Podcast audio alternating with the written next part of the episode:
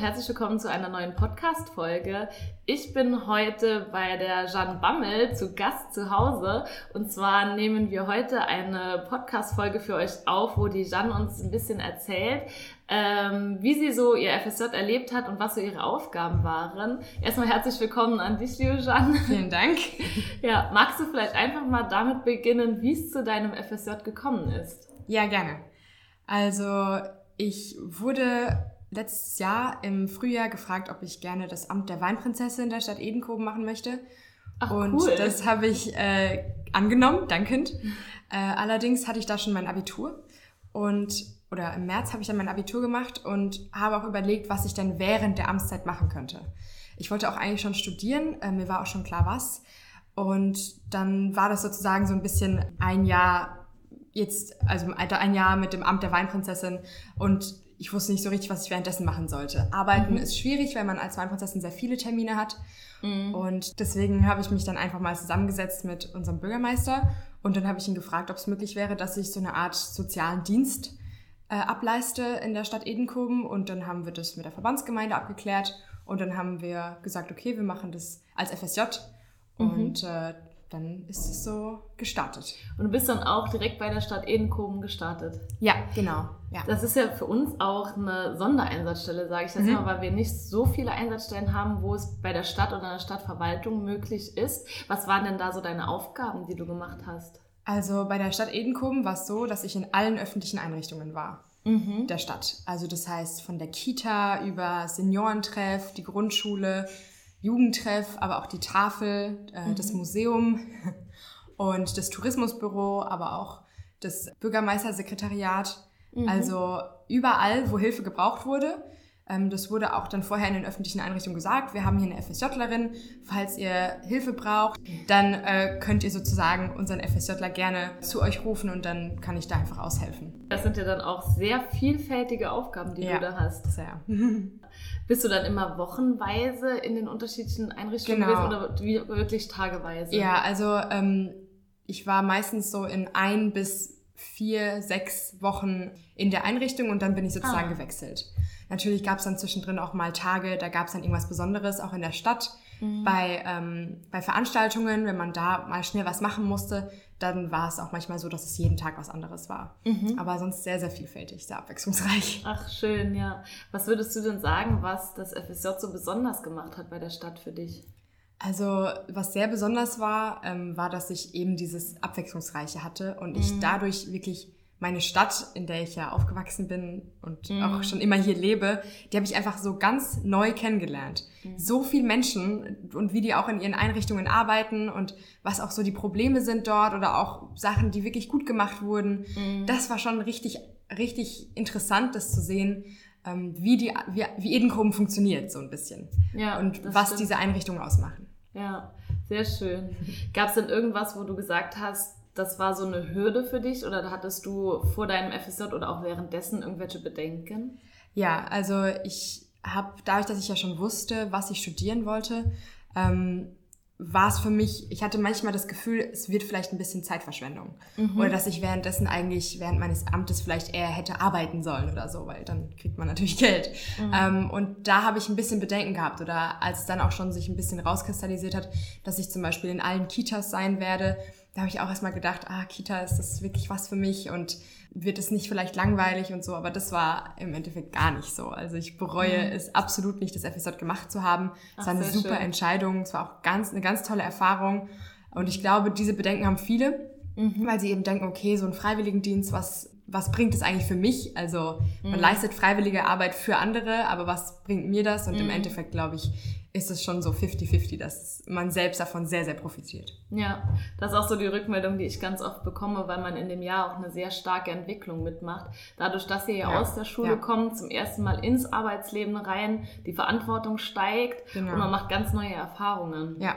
ja. ja. Man geht auch in Bereiche rein, die man vorher noch nie in Erwägung gezogen hat. Ja. Und das kann natürlich dann auch neue Inspiration sein für irgendwie, was die Zukunft bringen soll. ja, so. auf jeden Fall. Hast du denn deinen Studienwunsch geändert oder bleibt es wie vor er bleibt gleich. Ja, was möchtest Hat mich machen? sogar noch äh, bestärkt darin. Mhm. Politikwissenschaft. Politikwissenschaft. Genau. Ich habe mich jetzt auch für internationale Beziehungen beworben. Also Ach, so schön. in der in der Sparte, also dieses politisch, international, auch mhm. wirtschaftliche.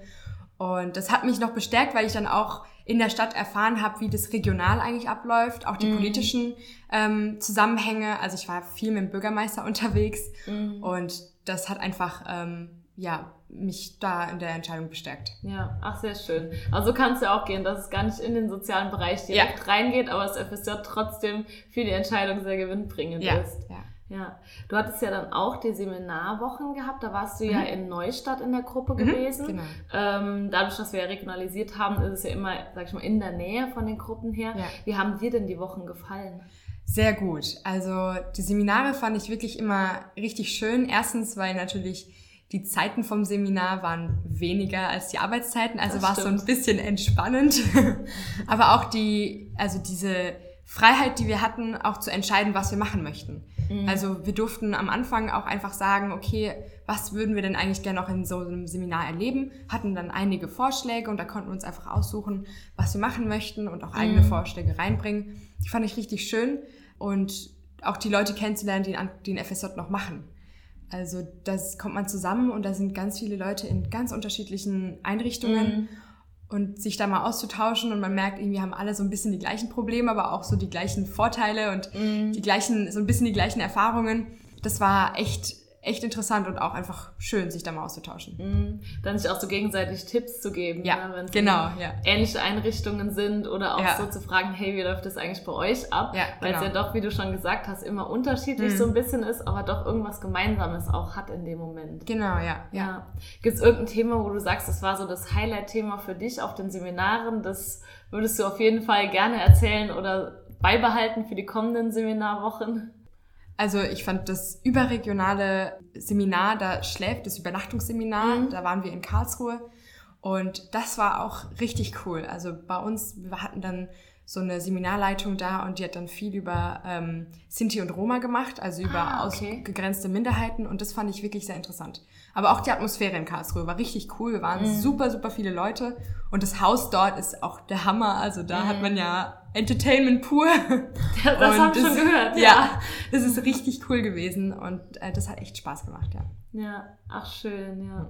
Aber da höre ich auch viel Positives von. Ja. Gerade auch von diesen Sinti und Roma. Das hat mir schon auch mal eine Teilnehmerin erzählt, dass das richtig gut war, die ja. da auch mit dabei war. Sehr interaktiv, ja. Ja, echt gut. sehr schön, ja. Abschließend hätte ich noch eine Frage ja. und zwar, wem würdest du denn einen Freiwilligendienst empfehlen?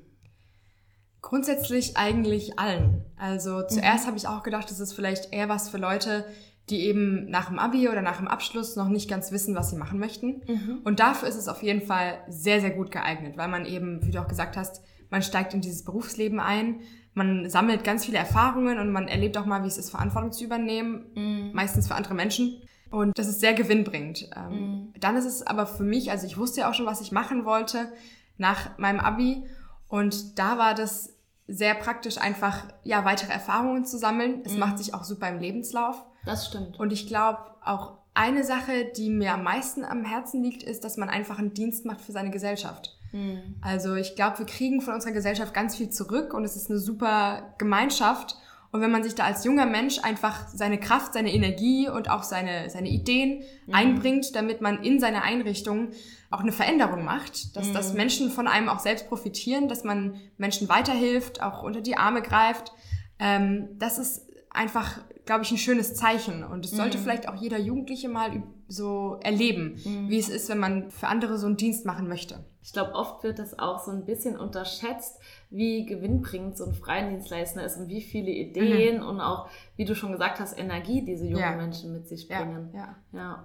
Und für gerade für die Einrichtungen, auch was wir so an Feedback bekommen, ist es immer mhm. eine enorme Unterstützung in ja. diesem Jahr. Ja, ja. ja gerade im sozialen Bereich gibt es ja oft ähm, mhm. personelle Mängel und mhm. wenn man da noch einen FSJler hat, der natürlich auch ja eine Gruppe auch mal beaufsichtigen oder halt entertainen kann oder so, mhm.